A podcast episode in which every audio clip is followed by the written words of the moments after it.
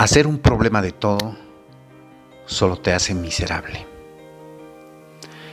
Hay ocasiones en las que uno genera un conflicto por casi nada, un mal saludo, una respuesta equivocada, un mal entendido, etcétera, etcétera. Incluso, cierto día en una reunión familiar fuera de casa, después de la intensa elección del lugar adecuado, cuando pedí un plato del menú, confieso que me preocupó no saber si este me gustaría al final. No me sentía seguro de haber elegido correctamente y vi que pasaron por la misma situación mi esposa e hijos. Cuando llegó el momento de ver y saborear la elección que hizo cada uno, hubieron diversas reacciones. Diríamos que un gran lenguaje corporal de gestos y comentarios reprimidos, y uno que otro reclamo que se dejó escuchar. Sin embargo, a diferencia de las personas mayores, noté que los más jóvenes, en lugar de hacer de esto un problema o un drama, solo disfrutaron lo que les tocó. Ellos estaban más ocupados en pasar un buen momento. Entre tanto, y mientras los veía, confirmé que le estaba dando demasiada importancia a algo tan superfluo. La elección en el menú, por buena o mala que sea, no debería ser más importante que disfrutar de cada momento de la reunión familiar. Hoy, nuevamente aprendí mucho de los más jóvenes. Aprendí a no hacer una miseria de cualquier situación.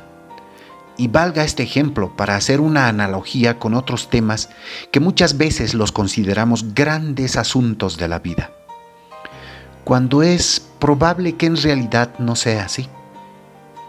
Temas relacionados al trabajo, lo complejo que puede ser este, para algunos será incluso un problema elegir dónde ir de vacaciones.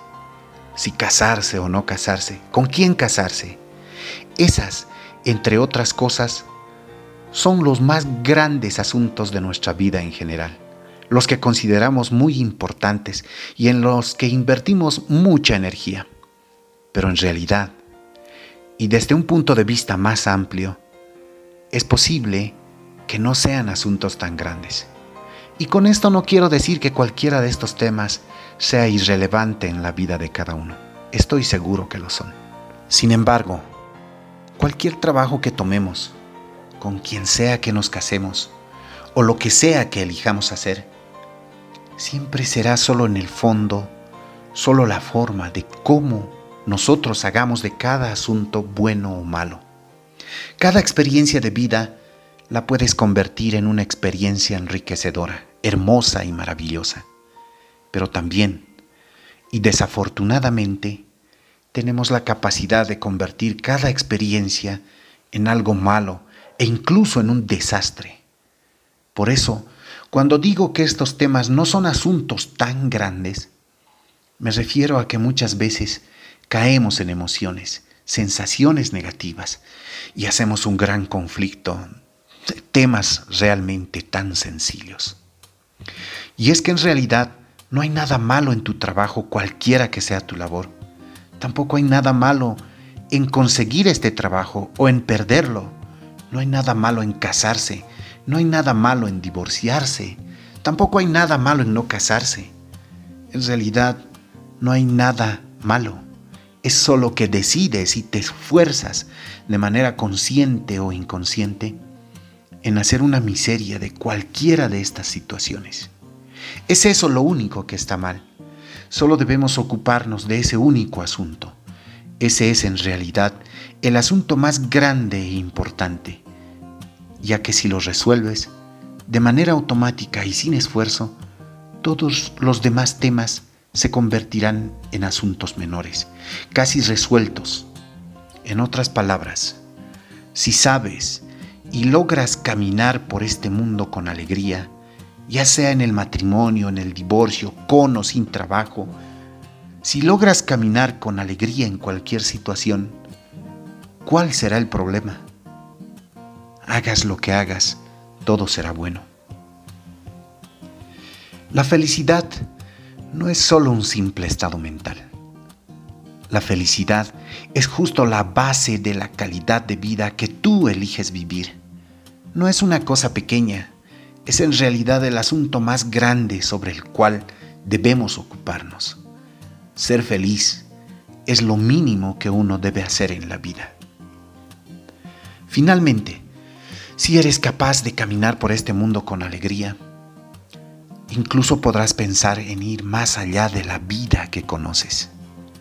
Pero si no eres capaz de pasar por esta corta vida con algo de alegría, pensar en la realización y en el más allá de la vida que conocemos no servirá de nada.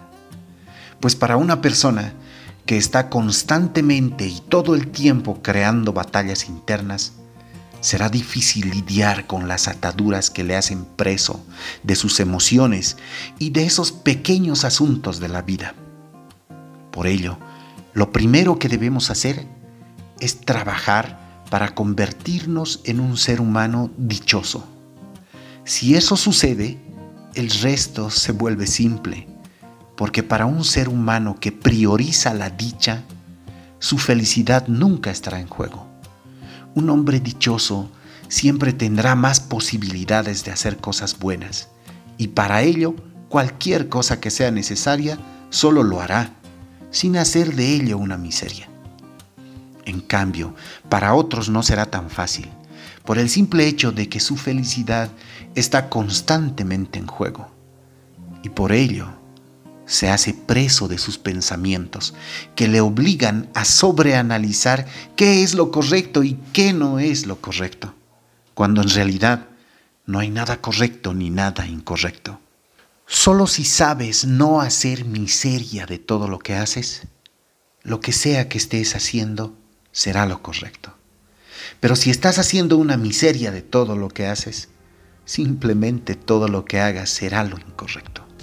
Ese es el único asunto en el que debemos ocuparnos, para definir todo lo demás como solo asuntitos de la vida. Gracias por el privilegio de tu tiempo.